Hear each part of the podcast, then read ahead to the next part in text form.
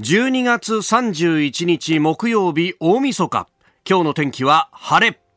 日本放送飯田浩二の OK 工事アップ。朝6時を過ぎました。おはようございます。日本放送アナウンサーの飯田浩二です。おはようございます。日本放送アナウンサーの新業一華です。日本放送飯田浩二の OK 工事アップ年末年始も通常営業でございます、今日も8時までの生放送です。今朝はですねあの玄関を開けたら、うん、あちょっと明るいなという感じで、まあ、あの刺すような寒さはありながら、そして風もありながらなんですが、やっぱ車の量が相当減るとですね、すね。まず空気が澄んでくると、でそこへ来て、ちょうど満月だったわけだ。はいね、ゴールドムーンとかいうらしいですね。ねいや、素晴らしい月がですね、この、天頂からまあ少しこう西側の方にですね、えー、結構な明るさであって、あ、これは綺麗だなというね。なんか、あのー、見通しというものがなかなかつかない今年2020年でしたけれども、うん、お月が最後はなんか、この先の未来というものもね、えー、照らしてくれているのかななんてことを思いながら、えー、今日も会社に来たわけであります。えー、あのー、なんとかね、えー、こんな自粛自粛なんて言われてる中でも明るくお正月を迎えたいよねっていうような、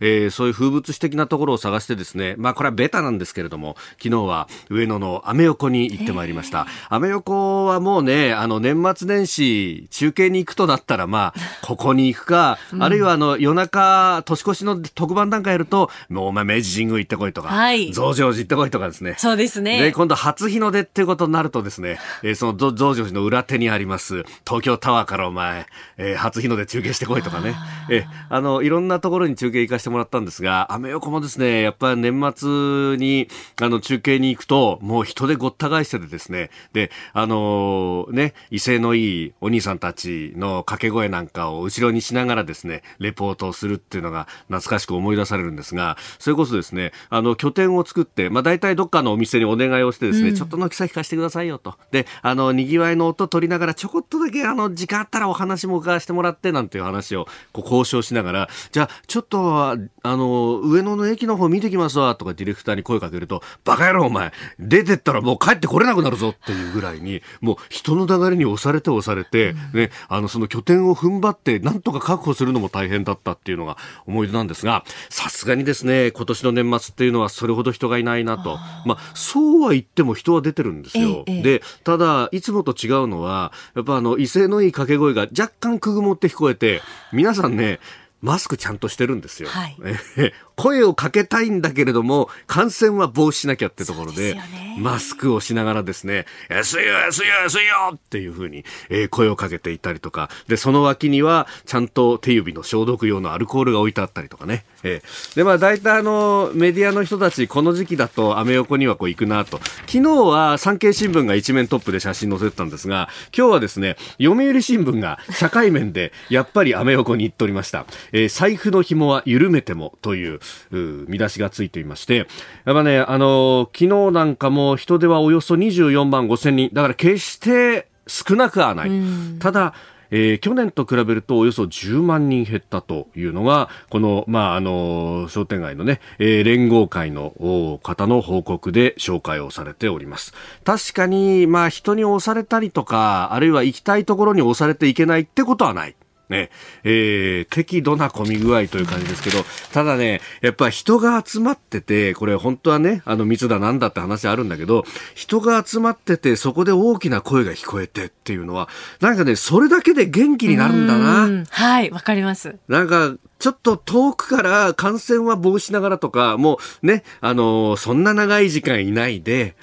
ちょっと見に行くぐらいはね、元気になるからいいんじゃないかなと思うんですけれどもね。もちろんあの、感染は予防しながら、そして何だったらですね、そんな様子を、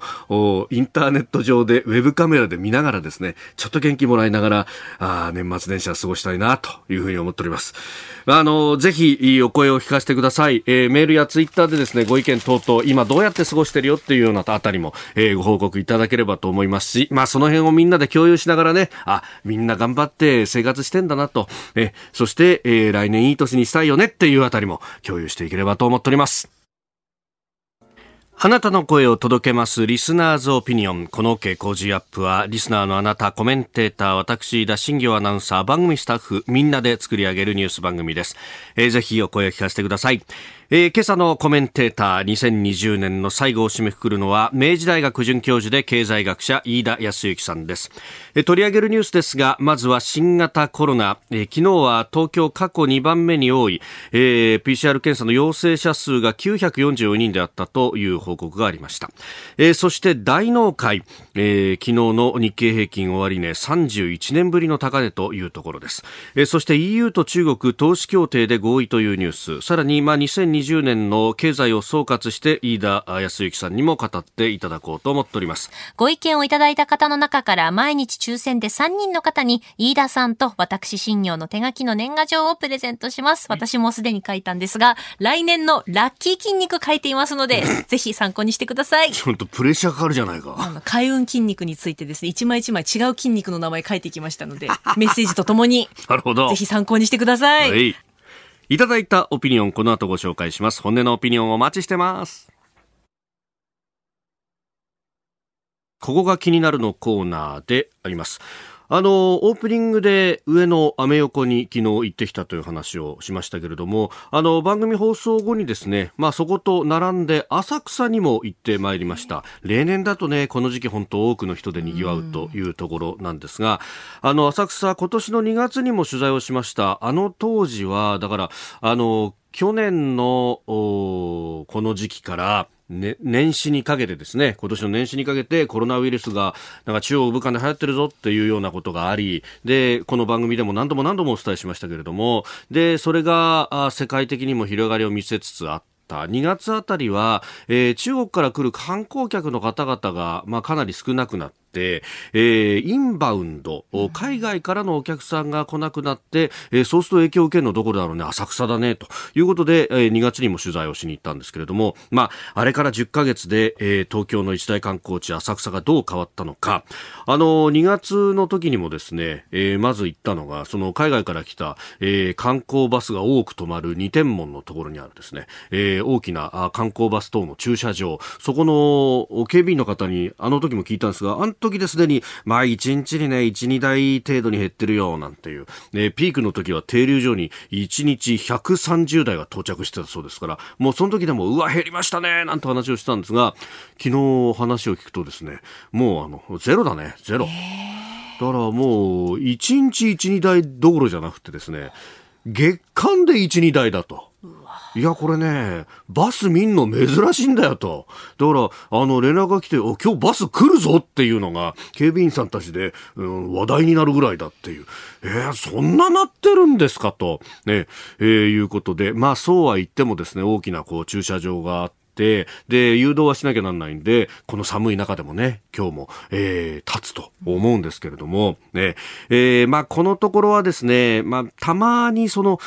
小学校の方、子子たちの修学旅行とかね、そういう需要は少しあるようですけれども、ね、えー、なかなか厳しくなってきております。えー、それから2月に同じくお話を伺った浅草中見世で和装小物衣装のお店、大丸衣装を営む、えー、店主の大森昌司さん、えー、再びお話を伺ったんですが、まあ、やっぱり一番人通りが少なくなったのは4月から6月頃。これは緊急事態宣言のあたりというのは本当にパタッと人がいなくなったと。まあ、例えるならば3月11日の東日本大震災があったあの直後と同じような感じだねと。確かにあの時は日本中で自粛しましょうみたいなことになって、ほとんど出歩く人がいなかったというのを記憶しておりますが、それと同じようになっていた。そこからあ夏にかけて徐々に人が戻り始めて、あの GoTo トラベルがやっぱり効きましたよと。10月、11月あたりっていうのは、まあ、かなり人は多くなった。という実感があったそうであります。で、その一番人が多くなったあたりで、例年と比べてどのくらいだったのか、さらにその後の影響についても伺いました。その一番人手の多い時で、例年のどのぐらいの割合って感じですか？そうですね、半分、それでも半分ぐらいじゃないかとは思いますね。うんで雲行きが怪しくなってくるのは11月の終わりぐらいからですかね。そうですね。あのそれぐらいからなんかうんまあ皆さん首をひねる状態というかね、うん、で特に若い方が多いので人が出てると言いましても、うん、ほとんど歩いてるだけ。中店を見てても真ん中を黙々とまっすぐ歩いているんですけど、両側のお店にこう出るっていう人影が見えないんですよ。どこ行かれるのかなまっすぐ歩いて観音様お参りしてあと何かちょっと食べて終わりなのかなっていう感じでしたね。やっぱ見てて年齢層が相当若くなったって感じですか？そうですね。ほとんどあの年配の方はやっぱり怖いというのが先に立ってますので、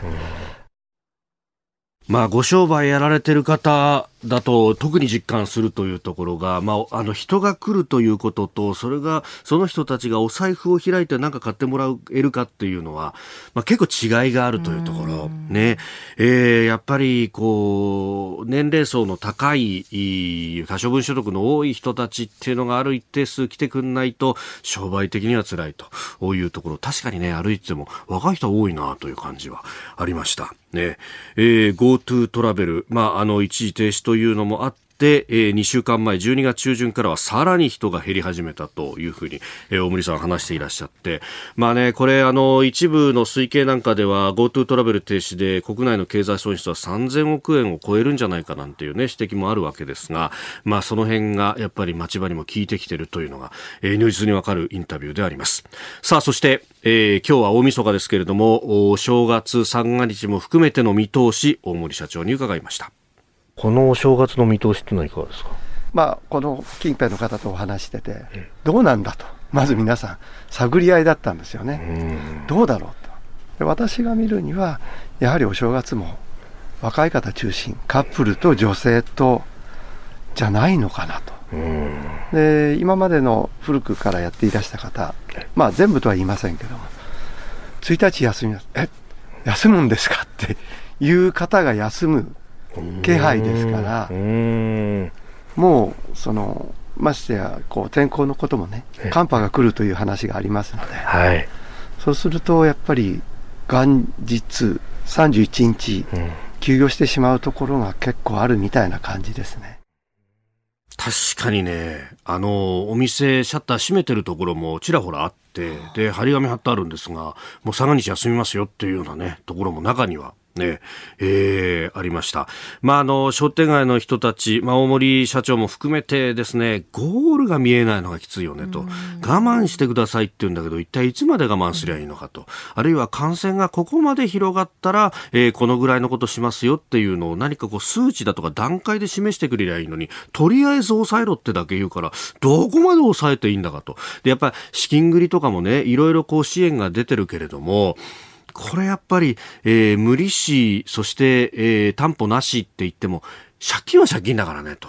もしこれでコロナがじゃあ収束をして経済が回り出したとしても、それに見合うだけの売り上げっていうのが立つかどうかわかんない中でってなかなか難しいんですよっていうのをね、えー、おっしゃっていました。まあどういうこうビジョンを示すことができるのか、今後どういった対策を掲げてくるのか、何よりも安心ってものが、ゴールってものをお見せてほしいよねと。で、あの、2月のインタビューの時は、いや、そうは言ってもオリンピックがあるからねっていうところを希望にされたんですが、うん、森社長も。やっぱもう、今回、この後に及んでは、いや、あまり期待しすぎない方がと。もう粛々淡々と感染の予防をしながら、えー、日々の商売やっていくしかないねっていうふうにですね、まあ、ある意味足元を見つめるというようなあお話をされていた。それが一番気になりましたね。以上、ここが気になるでした。ここで日本放送であさって1月2日に放送される特別番組のお知らせです。あさって夕方5時30分からは石原慎太郎亀井静香新春甘辛砲弾。御年88歳、東京都知事を4期13年務めた石原慎太郎さん、そして御年84歳、運輸大臣や自民党政調会長を歴任した元衆議院議員の亀井静香さんをお迎えして、新型コロナウイルスの感染拡大阻止に日々奔走している菅政権の評価、今の日本の大きな課題の一つである安全保障、中国が接近を続けける尖閣諸島をめぐる動きについて熱く語っていただいています。やっぱり我々の意思表示をはっきりした形で示さなきゃだめなん、はい、だからこの間も亀ちゃんと話したんだけどね尖閣をね視察に行きますよ。あそうですか。もうこれ今計画してんだ。そうなんですか、うん、もう石原船長のもとでねみんなで行くんよ石原船長のもとで乗り込むよっていうふうにおっしゃってましたね。いや、これ相当なんかいろいろ、私もね、いろんなところから噂として石原さん行くらしいよみたいなことを聞くので、相当具体的にいろいろ練ってるんじゃないかというあたりも含めてですね、これ、いやー、ちょっと楽しみなんだよ。何を方言してるんだろうねっていうね。うね。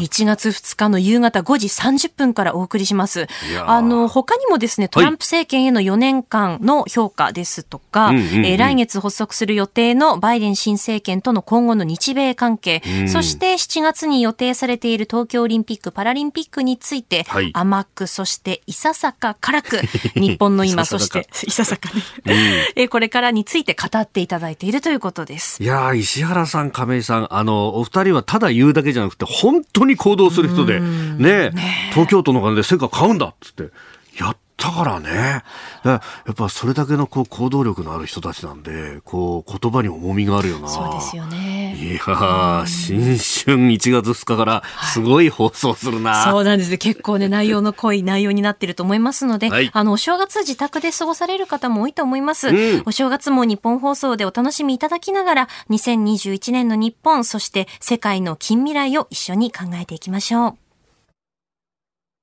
ここが気になるプラスです。えー、スタジオ大晦日の長官各紙が入ってきております。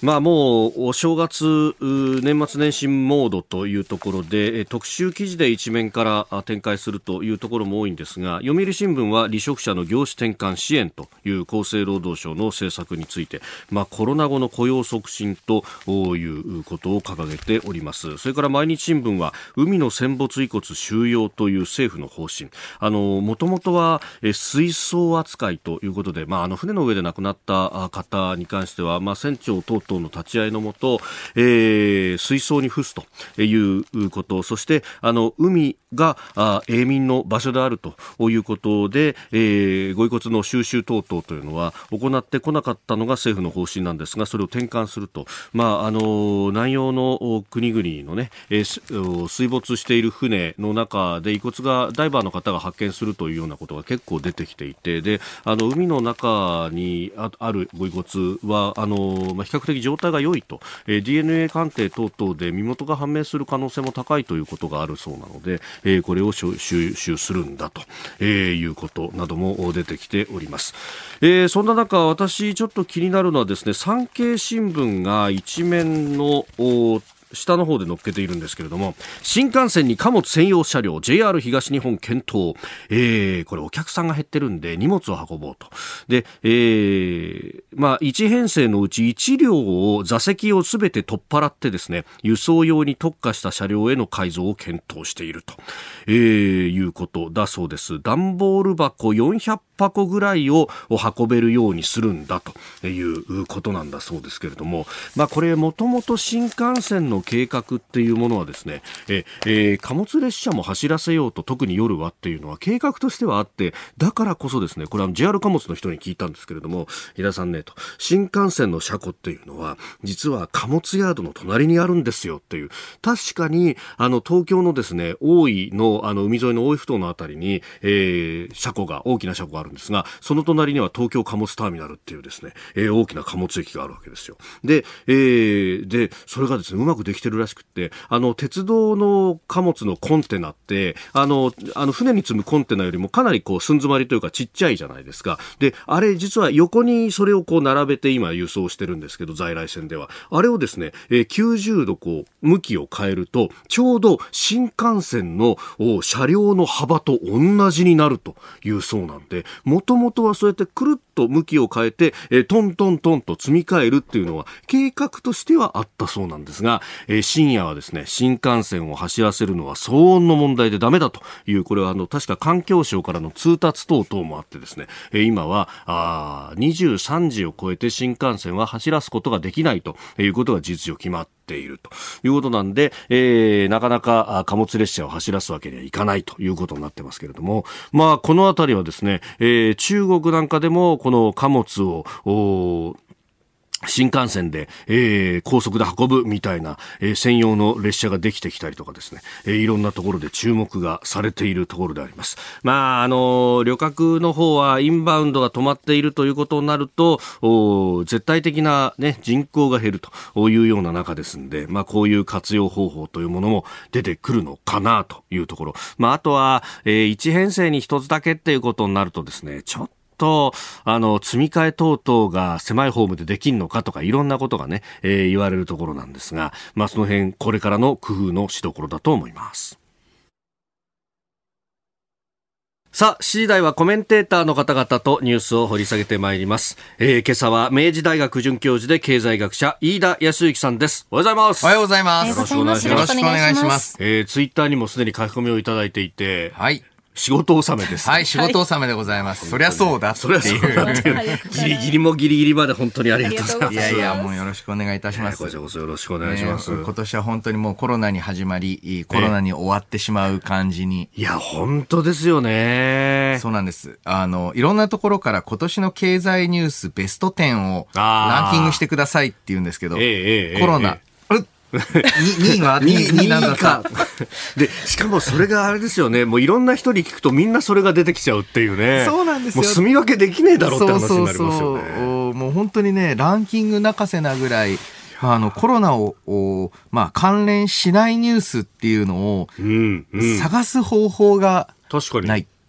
思いつかないですね。思いつかないんですよ。コロナ以外のニュースって1月まで遡んないと多分ないとかですよね。ですよね。ですから、えー、まあこういう状況の中ではありますが、はいあの、来年に向けてどうやったら、まあ、経済リブートしていけるのかっていうのは、あまあ、大きな課題なんじゃないんでしょうかね。まあ、昨日は、あの、東証の大納会もありましたし、はい、まあ、振り返りということで、まあ、あるいはその先の展望というところをね、そうですね。いろいろお話しいただければと思いますんで、よろしくお願いします。よろしくお願いします。お願いします。ここで、ポッドキャスト、YouTube でお聞きのあなたにお知らせです。ラジオ局ニッポン放送の朝の番組飯田浩二の OK コージーアップ週末増刊号を毎週土曜日の午後に配信しています1週間のニュースの振り返りそしてこれからのニュースの予定さらにコメンテーターの素顔がわかるエピソードなど毎週更新していますこの増刊号でメッセージを紹介させていただいた方にはもれなく番組オリジナルマスキングテープをプレゼントしています。ぜひご参加ください。さらに YouTube でお聞きの皆さんにもお知らせです。飯田浩二の OK コージーアップ公式チャンネル。この度コメント欄に書き込んでいただけるようになりました。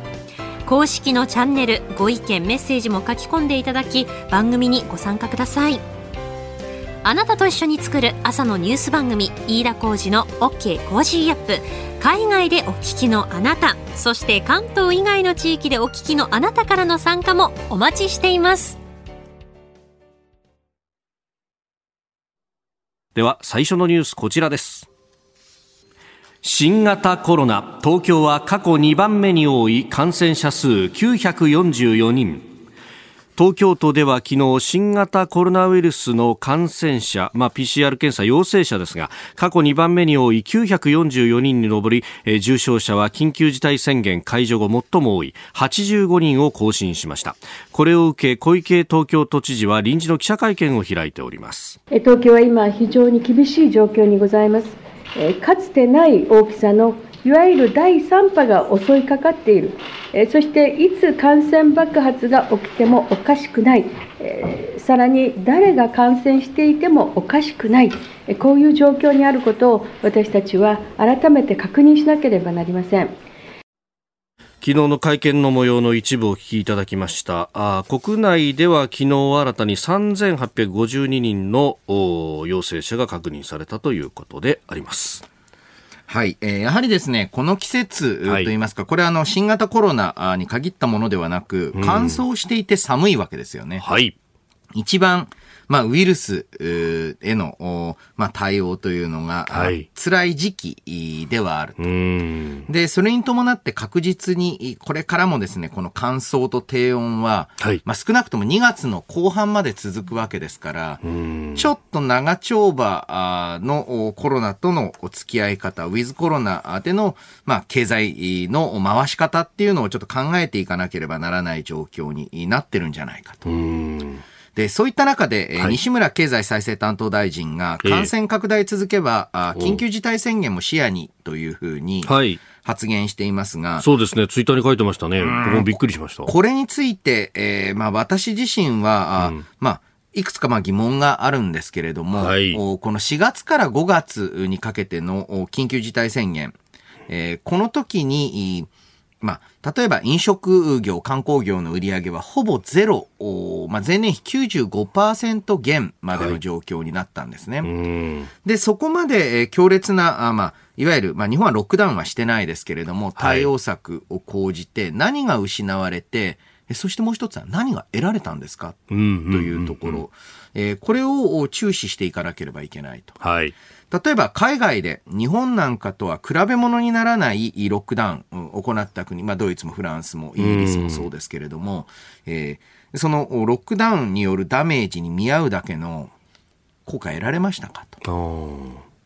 これ、ニューヨークタイムズの、まあ、コロナ対応ランキング、国際ランキング。まあ、こんなランキングって、まあ、結構いい加減なもんだと僕は思うんですけれども、えそういった中で、はい、えー日本がニュージーランドに続いての2位にランキング。ほうほう。で、その理由としては、はい、えー、まあ、ロックダウンはやらなかったと。一方で、スウェーデンのような完全なほっぽらかしもやらなかったと。はい。だからこそ、結構その、日本の、まあ、春から夏にかけて、えー、の対応っていうのは、一つ理にかなっていて、あの、必ず攻撃されるんですよ。はい、だって真ん中ぐらいの策を取ろうとしてる、ええええ、もっとロックダウンしろっていう人は、はい、もうひどいことだ。あの、こんなんじゃもう感染を防げないっていうし、うん、えー、経済が重要だっていう人は経済ガタガタにって言うんですけれども、はい、結果としてそれなりにバランスが取れてたんじゃないかと。まあ、あの、コロナショックの落ち込みも先進国では一番軽くて済んだと。で、えー、まあ、感染拡大といいますか、感染者数については言わずもがな、えー、なわけです。死者数も桁が2つぐらい違いますね。はい、で、そういった環境の中で、じゃあ、あこの冬というのを、どういう、まあ、えー、対応策で乗り切るのかというのを考えるべき。これが一つと、うん、もう一つは、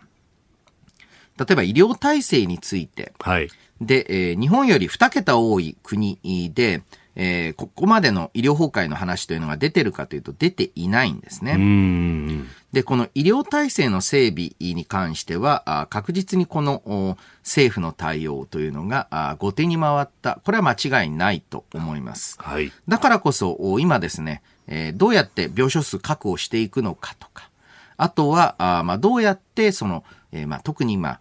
軽症から中症という言い方しますけれども、はい、一応それなりの症状があるという人までへの医療設備について、従来とは異なる形での対応っていうのは求められていく。で東京都ですと、その、いわゆる宿泊施設での療養を拡大したり。はい。あとは、まあ、あの、やっとできましたけれども、コロナの専門病院だったり。はい。こういった対応策というのを、まあ、準備することで乗り切っていく必要があるんじゃないでしょうか。うん。えー、まずはコロナ足元の感染状況についてでありました。おはようニュースネットワーク。取り上げるニュースこちらです。大納会日経平均終値は31年ぶりの高値。東京株式市場は昨日2020年最後の株式取引である大納会で日経平均株価が前の年の年末と比べて3787円55銭高2万7444円17銭で取引を終えました。年末の株価としては史上最高値だった1989年の3万8915円87銭以来31年ぶりの高値で取引を終えております。89年のこの数字っていうのは、そのバブルのピークとしてよく引き合いに出される数字ですが。はい、これに次ぐ高さという、えー、ことなんですけれども、えー、どっちから話をしようか迷ってるんですが、ほうほうあまずはあの、景気の悪い話からしていきましょう。悪い話から。えーで、うん、景気の悪い話としては、実はこれ日経平均は大きく上がっていますが、はい、えそれに対してトピックス、東証株価指数はですね、はい、えそこまで、えー、上がってはいますけれども、ここまで明確な動きではありません。うん、せいぜいリーマンショック前の高値ぐらいまで戻したかなと。いう程度なんですね。トピックス、日経は225銘柄ですよね、はい、トピックスは基本全銘柄でそうですですか？で、えー、ここで重要なのは、はい、トピックスっていうのは、ええ。大型株、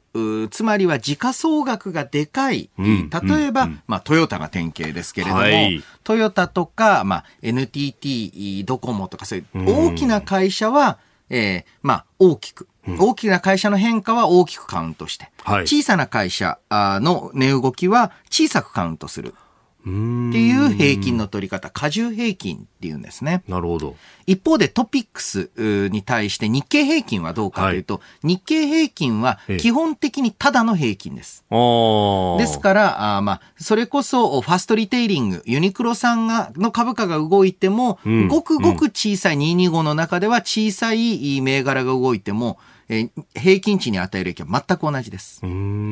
そうすると、この日経平均だけが伸びていて、はい、トピックスはそうでもない。これ実はアメリカでもそうで、えー、ダウ工業株30種平均、ちなみにですね、日経平均ってこのダウ平均の技法を日本に適用してるだけなんですね。あなるほど。ね、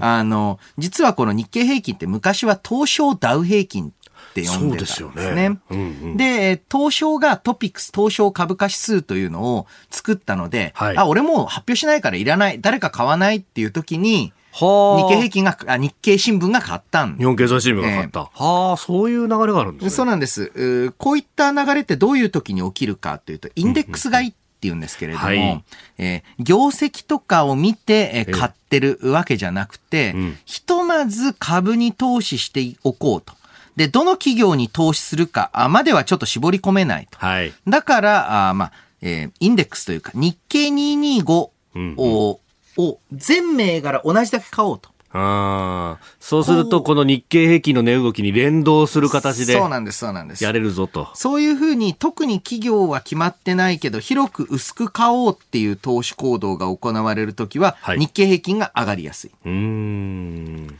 で、大型株がガツンと上がってるときはトピックスの方が上がりやすい。ああ、なるほど。そっか。だから、あの、株式投資したいけど、特定銘柄で火傷はしたくないみたいな。そうですね。で、こういう時にありがちな、あの、値動きなので、はい、じゃあ、ものすごく日経平均が伸びているから、企業業績がものすごく期待されていて、これからもどんどん伸びていくっていう話でもないですよ、と。ああ、むしろあれですか、余剰資金を損せずに、まあ、ある程度、こう、利息をつけたいみたいな、うん、ちょっと不安がある、今、状況、うん、まあ、さらに言うと、世界的に、まあ、各国金融緩和、そして財政出動なので、資金が潤沢にあると。はい、で、その潤沢な資金をひとまず、まあ、特定銘柄というわけではなく、さすがにこのコロナショック見てると、はい、全業種が全部ダメになるわけじゃないですから。実際、えー、小売関連はもう前年比プラス点して、プラスに転じてますし、製造業もほぼほぼ平年並みに戻ってます。はい。じゃあ、ひとまずそこに置いとけば、うん、まあ、あの、減りゃしないだろう、ぐらいな感覚。で、これがまあ景気の悪い話。なんですが、はい、その一方で景気のいい話として、はい、えー、どんなに資金を潤沢に供給しても、どんなに金融緩和しても、うん、企業業績の先行きに不安があるまた不安が非常に強い時には、株式投資に回らないんですよ。それこそ一番典型的な例は現金かもしれませんが、はい、それは極端にしても元本が絶対割れない、まあ、金利ゼロだったとしても国債を買うとかですね。えー、本当に経済への先行き不安が強ければ株価は上がらないはずです。はい、なるほど。なのに上がってるということは何、なぜかというと、えこれね、あの、株価の上昇とか、まあ、えー、には必ず相場には理由があるんですね。うん、その理由が正しいかどうかはさておき、はい、マーケットでは来年度の経済に対して、えー、まあ、比較的楽観的な見通しというのが、あまあ、ある程度プレゼンス高い状態になっていると。なぜか。先ほど言いましたけれども、うん、ここまで各国が大規模なあ、まあ、財政支出を同時に行ってるってのは極めて珍しいことです。うん、普通財政支出、つまり公共事業をやるとか、はい、えー、企業にお金を給付する。これやっても、その一部は輸入、つまり海外に回っちゃいますよね。だから、変動相場制のもとでは、えー、できれば財政よりも金融の方が自国にとってはいいですよ、みたいに言われることある。はい。だけど、全世界一斉にやったら、うん、日本の財政出動がアメリカにアジアに好影響。はい。アメリカの財政出動が日本にヨーロッパに好影響とかっていうふうに、えあの、その外部性といいますか。はい。えー、他国への波及効果をお互いに与え合ってるので、これはあの、経済にとってプラスなんじゃないかと。なるほど。お互い補い合うみたいな補い合ってると。で、えー、さらには、企業サイドについても、例えば日本典型的ですが、はい、低金利、まあ、無理、実質的に金利なし、うんはい、担保なし、保証なしの融資、このシステム来年もある程度残存するでしょう。はい、そうすると、この金融借りやすいっていう、まあ、状況を利用して、えええー、新しいビジネスとか、あとは、あまあ、今までとは違う業種業態に、まあ、ちょっと手を出してみようかなと。はい。そういったタイプの事業の新しい展開っていうのも十分考えうる。で不幸なことではありますが非常にまあ財務状態傷んでる企業多いので、はい、資金的に余裕があるところとしてはここで一丁買収かと思ってみたり、または、あまあ、えー、比較的サプライヤー、つまり、えー、まあ、例えば、えー、そこで営業している、はい、お店とか会社が少し投資とか、あの、展開、手控えてるから、じゃあ他業種からそこに打って出るチャンスだって思うとか、うそういった新しい展開、来年度期待されてるところもあって、はい、えー、これがまあ株式市場に、まあ、資金を呼び込んでるという側面もあると。で、ただこれはあくまで予想ですんで、はい、それが正しいかどうかなんてものは分かったもんじゃないんですけれども、これあの、ね、バブルだバブルだという人は、でも株価が上がるからには買ってる人には何か理屈があるはずだと。正しいかどうかは知らないけど、はい、という視点は必ず持っておかなければならない。無根拠に買う人がいないのに株価が上がるってことは、ないんですよね。うん、よくそうですよね。1年後、2年後打つ鏡みたいなことを言いますが、うん、先行きとしては、それこそワクチンとかがあって、経済回っていけばっていうようなことも、ね、そうですね。だからそれについての楽観予想がある程度強いっていう証拠なんだと思います。うん、以上、おはようニュースネットワークでした。続いて、教えてニュースキーワードです。EU と中国投資協定で合意。EU ヨーロッパ連合の首脳と中国の習近平国家主席は30日オンライン首脳会談を行い締結交渉が難航していた投資協定で、えー、大枠合意しました。これにより両者の経済的関係が一層強化される見通しです。とおよそ7年かけて妥結だそうですがこの年末に。まあ、あれですよね。あの、ドイツのメルケル首相が、はい、任期中にやりたかっああ、今年の下半期が EU の議長国でもありましたもんね、ドイツは。で、まあ、さらに言うと、ドイツの経済が飛躍的に伸びた。大きな理由は、ええ、先進各国の中で中国との結びつきが特段に強かった。あある意味で言うと、中国に引っ張られて、えーまあ、成長を遂げてきたので、はい。えー、これからもやはり中国との連携というのを経済活動の主軸に据えていきたいと、まあ、ドイツは思っている。うん。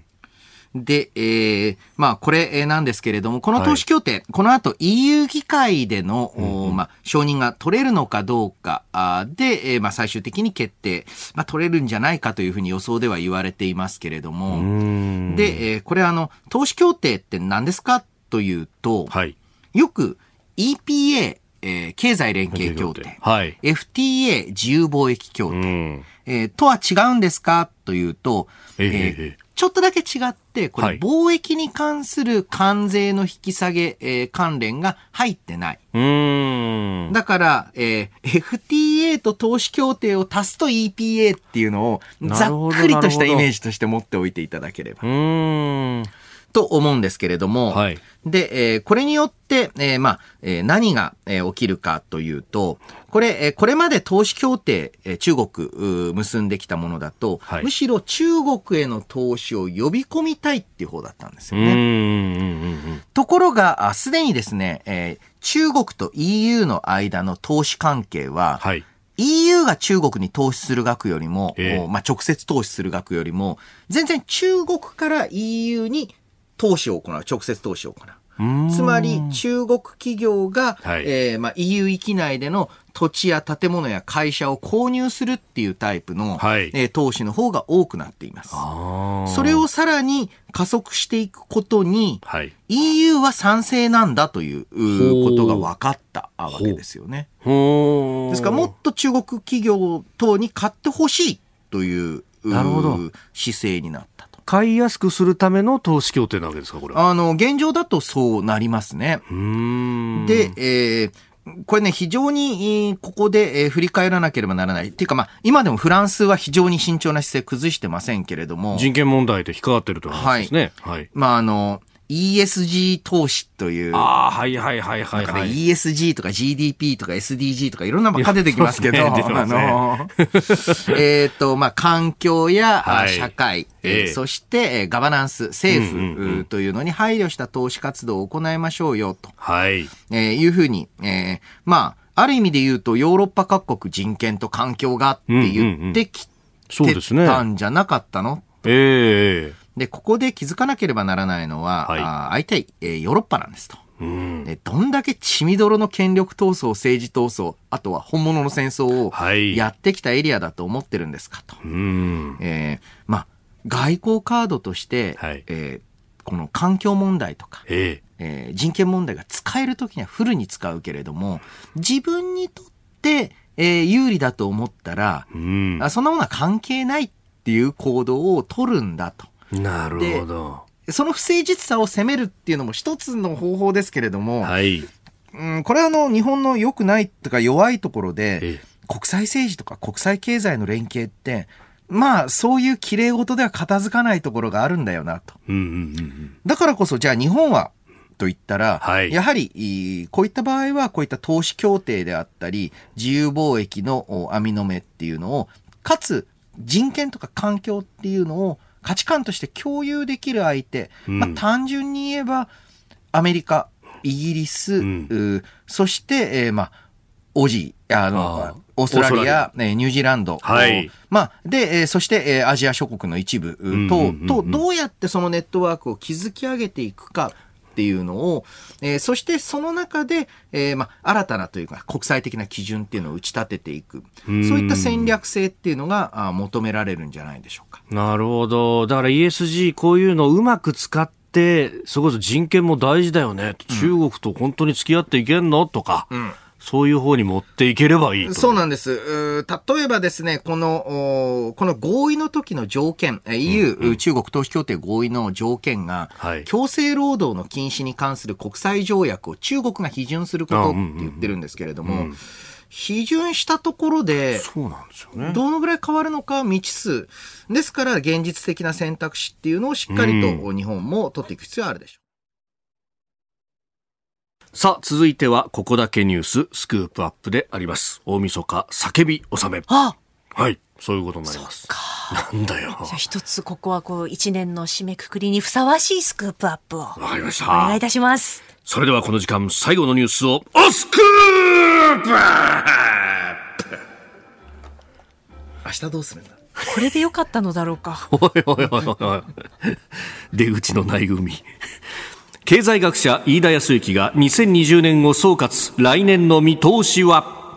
新型コロナ感染拡大で大打撃を受けた今年2020年の日本そして世界の経済を総括さらに来年の経済予想についても飯田さんに伺ってまいります。はい。もうね、オープニングでもお話ありましたけど、コロナに尽きるというところですが。うん、まあ、そうですね。ただまあ、コロナに尽きる一方で、日本経済について少し考えておかなければならないのは、はい、そもそも日本経済2018年の後半でピークアウトしてます。うんうんうんはい、ですから、2018年末ぐらいからは景気後退局面だった。ですね。すでにそうであった。はい。はい。で、景気後退局面に消費増税したわけです。19年し、10月。で、えーその消費増税のショックから立ち直らない中で、はいコロナショックが来たんです。で、4月5月については、これあのコロナ業界差大きいですよと言いながら、はい4月5月については全業界影響を受けてます、やっぱりね。緊急事態宣言ですかやっぱりえー緊急事態宣言中は。で、えーそれによって大幅にえー資金繰り状況が悪化した企業、はい。一時的には、あまあ確かに今、えー無利子、い無担保無保証での金融が受けられるので、一息はついていますが、これ来年以降に明るい見通しというのが立たなければ、ええーなるべく早めの業務の縮小であったり、または廃業というのを、えーまあ視野に動いていかなければならない。はい。で、えー最近の企業の傾向として、えええーまあ、倒産とか、まあ、いわゆる法律上の整理よりも先に、廃業を選ぶ傾向というのがちょっと強まっています。うーん。あの、そういった中では、あまあ、財務状況の悪化、資金繰りの悪化を受けて、はい。まあ、これから先、まあ、基本的には年末年始または年明け以降、各業界、経済環境良くなると思って、借金して収納いだわけなんですけれども、うんうんうん。これがいつまでも立ち直らないと、はい。あ、じゃあ、やっぱりもうこれは、うんうん。えーある意味で言うと会社を生産できる、つまり債務超過になっていない今だから廃業しようと。ああ、これどうですか？特にその中小企業とかで、こ後継者どうしようかな、継がせようかなっていう時に廃業にこう、今のうちだったら息子娘に迷惑かけずにできるみたいなはい。後押しもありますかね？そうですね。うん。で、あの、そういった状況の中、あまあ、なぜ既存の企業が廃業する、または、まあ、ましてや潰れるのが良くないかというとですね、はい。企業って関係性の束でできてるんですね。関係性の束。はい。えー社内で言えば、あ従業員同士、またはあ経営者と従業員の間の、なんとなくのお呼吸感とか、うんあうんの呼吸ってよく言いますよね。はい。そういった中の組織も関係の束。そして外であると、まあまあ、あそこだから、まあ、いつも通りの発注でいけるだろうとか、うんあそこは納期はもう大丈夫とかっていう取引先との信頼関係という束。はい。こういったいろんな関係の束で成り立っている、その結節点が企業なんですけれども、この関係性っていう財産は、会社がなくなるとなくなっちゃうんです。うん。会社が持ってる土地、建物、自動車は、はい。ね、中古品で売れば別のところが使えますけど、ええ関係性の束はあなくなっちゃったらなくなったで終わりなんですね。うん。で、えーさらに言うと、この関係性の束って作るのに時間がかかるんですよ。そうすると、一時的なショックで潰してしまうと、はい。それがダラダラダラダラ長く日本経済の足を引っ張ることになる。あそれを防ぐために何ができるかというと、来年度、おと言いますか来年ですね。うんうんえーまあもう明日ですけれども、はいえーまあ十分な経済政策う行っていくこと。で、一つは、えーまあ私自身は今回ね、ダメージ受けたところと受けていないところの差があまりにも激しいので、うんえー一つは、例えば持続化給付金のようなシステムをやるのであれば、はい。えーもっと条件を厳しくして、えーまあ、前回のと言いますか、今年行われた持続化給付ですと、はい売上が前年の半分以下の月が一月でもあればかな、うんうんえーうん200万円。ねはい。これあの、緊急のお資金繰り支援だったので、えー正当化されましたけれども、そうではなくて、ちょっと、おまあ、条件を厳しくして、えー金額を何段階かに分けたちょっと狭くて厚い支援。そして金融については、はい資本性ローンという僕ずっと言ってる話なんですけれども、うん。借金なんだけれども、それ以外の他の借金を全部返し終わっ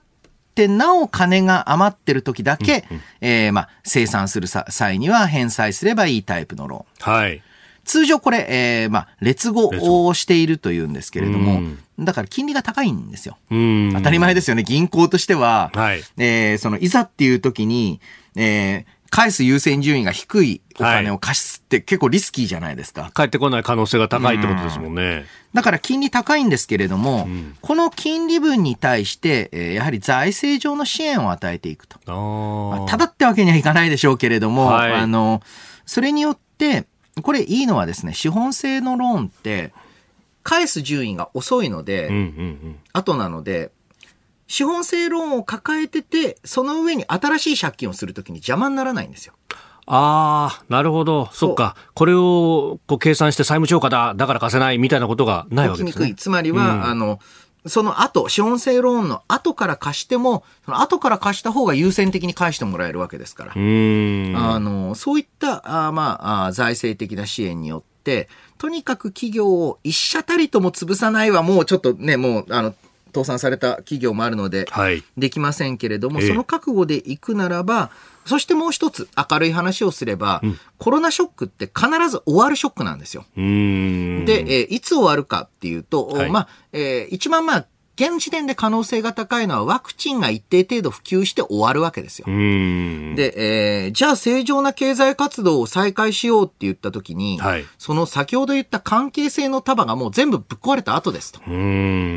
うん。そしたらもう何も作れないだと思うんですよね。起動しようと思っても動かないってことだ。うん、で、あの、なんて言いますか、一部財界であったり文化人の方とかに、はい、なんか焼け野原への憧れというか、全部ぶっ壊れると新しいものが生まれると思ってる人がいるんですけれども、これかつてはちゃんとそういう学説もあったんですが、リーマンショックの後、焼け野原というか、まあ、全部あのかなりの数の企業潰れて、それで経済良くなりましたか？なんないんですよね。そうですね。うん、2008年、9年にリーマンショックがあって、じゃ10年、11年って青木闘技だったじゃないですかと。そこからしかも回復の力も、はい、え世界各国かなり、えー、リーマン前よりも成長率落ちたんですよね。うん、成長の力がなくなった。はい。で、えー、かつてね、製造業のように、さっき言えば、あの、いわゆる工場の機械、ああえー、用地みたいに、まあ、み、目に見えて、売り払うことができるタイプのものが多い時には、その、既存の企業がなくなることで新しい企業がっていうのはあるんですけど、はい、今ってそういうビジネスが一番まあプロフィットセンター儲かる場所じゃなくなってきてるんですよね。だからこそですね、えー、まあ一つはまあ、あの、企業を絞り込んだ狭くて深い支援。で、そして僕自身は GoTo もですね、はい、えー、非常にまあ有効性、えー、受講性高かったということは分かったと、えー、わけですから、えー、ぜひこの感染拡大局面が終わったら、はい、えー、むしろですね、当初予定よりも長期にわたって行うと。えー、そういった視点で、えー、経済対策をすればですね、いつか終わる危機なんだというのを、まあ、しっかりと心に留めておかないといけないと。別にこれによって何か世界経済の活動の内容方針が変わるってことは正直そんなに僕は想定してないですね。えー、来年の見通しも含めてお話をいただきました。ポッドキャスト、YouTube でお聞きいただきましてありがとうございました。あなたと一緒に作る朝のニュース番組、飯田浩司の OK Cozy up。東京有楽町のニッポン放送で月曜日から金曜日朝6時から8時まで生放送でお送りしています。生放送を聞き逃したあなた。